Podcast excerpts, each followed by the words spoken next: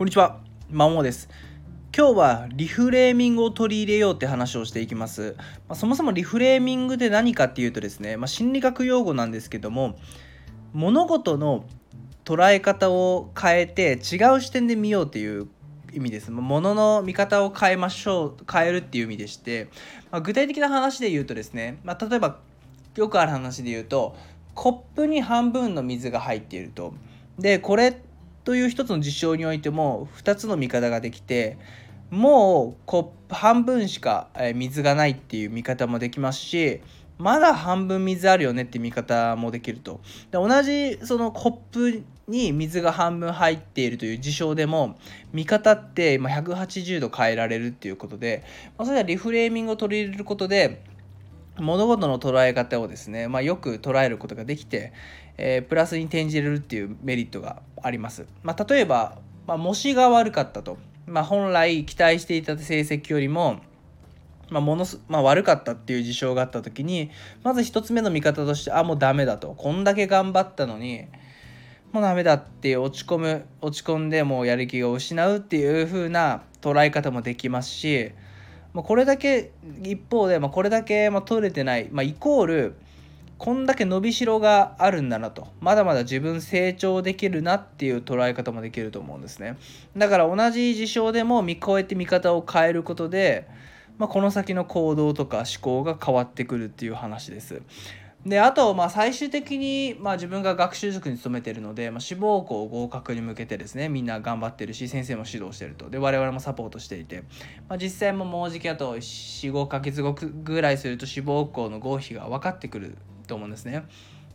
でそういった時には志望校が仮に不合格でしたっていう時にああもう自分ダメだこんだけ頑張ったのにって言ってもものすごく、まあ、落ち込むには落ち込むと思うんですけど落ち込んでも変なし腐っちゃうっていうこともできますしまあ、後々、えーとまあ、中学受験とかであればあ本当に悔しいなと、まあ、第二志望の中学校にまあ行くと。でなった時にまあ6年後の大学受験に向けてちょっとこの悔しいまあ、頑張る糧になるなこの悔しさはっていう風な捉え方もできるわけですね。なので同じ事象でもこんだけものの見方はリフレーミングを取り入れることで、まあ、思考行動をいい方向に変えられるっていうふうに考えてます。でまあ親御さんの立場で言うと子供がものすごく何かしら落ち込んでいるっていう事象に出くわした時にもうただただ心配で不安を抱えてもうどうしようってあたふたする、まあ、どうしようこともできないんですけどあたふたするっていう風な見方もできますし、まあ、その子供が落ち込んでるっていうこその起きてることに対してあちょっとぐ、まあ、くつ見ていて辛いけれどもこれは子供の成長子供が成長するためのステップなんだと、まあ、これを乗り越えることで成長した子供に出会えるっていう風な捉えことをすれば、まあ辛いながらもじっと耐えて待つことができるし、まあ、ちょっとどこか堂々とできるんじゃないかなっていうところで、まあ、こういった形で物の見方でちょっと視点を変えることで、まあ、これだけえっ、ー、とまあ今後のそれ以降の思考行動が変わっていくって話です。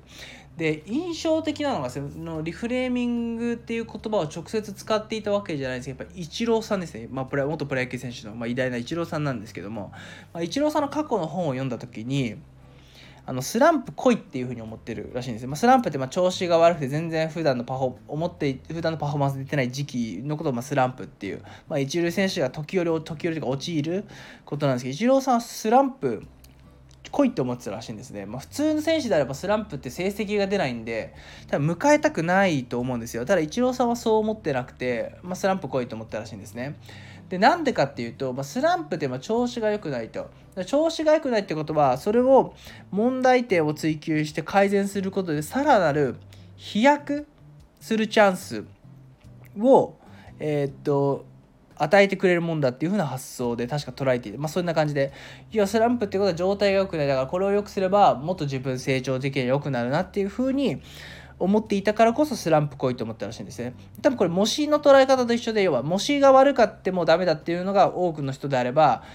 いや模試悪くて全然いいよって。なぜかっていうとこれは伸びしろがよりあるっていうことが分かることだから模試が悪くて全然いいみたいな感じで捉えるっていうのが多分ちょっと話違うかもしれない。そういうイメージだと思うんですよね、うん、だから同じ事象でもこんだけ捉え方が違う。だからイチローさんに関してはよくその自分の思考行動をいい方向に変えるためなリフレーミングを多分取り入れていたからこそ、まあ、あれだけの偉大な成績を残し続けられていたっていうのはあるかなって個人的には、ね、考えてますし。スランプ陥ってスランプ脱出した後のイチローさんめっちゃ成績良くてそれゆえに多分メジャーとかでも、まあ、最短打数とか、えー、取っていた。時も確かそのと2000何年3年4年ぐらいかな。分かんないですけども56年かな。えー、っていう時も多分スランプに関したけどそこから脱出して上で飛躍してって多分最短打数取った、まあ、歴史を塗り替えたっていうこともあるので、うん。まあ、もう物の捉え方変えることでこれだけ今後も変わってきますよっていうお話でした。うん、なんでその一つの事象でアドラーがよく言うのアドラーがよく言うというか嫌われる勇気で確か載っていたのが物事、まあ、出来事そのものに意味はなくてそれをどう捉えるかが大事だ的なことを確か言っていたはずなんです。これまさにリフレーミングの発想で同じ事象でもこんだけ捉え方がこんだけこんだけ捉え方に違いがあればその後の思考行動が変わってくって話なのでこのリフレーミングを取り入れることで、まあ、物事のいい面ですね。いい捉え方ができるようになるんじゃないかと思います。一旦ですねちょっと悪い方向で捉えているなと思ったらちょっと待てよっていうふうに、えー、自分でストップをかけて違う見方できないかなリフレーミングできないかなという形で捉えると、えー、自分の今後の人生良くなっていくんじゃないと思いますしそれをこれを機で親御さん、まあ、子供がにも取り入れることでいい方向になるんじゃないかなって思っております。以上でございます。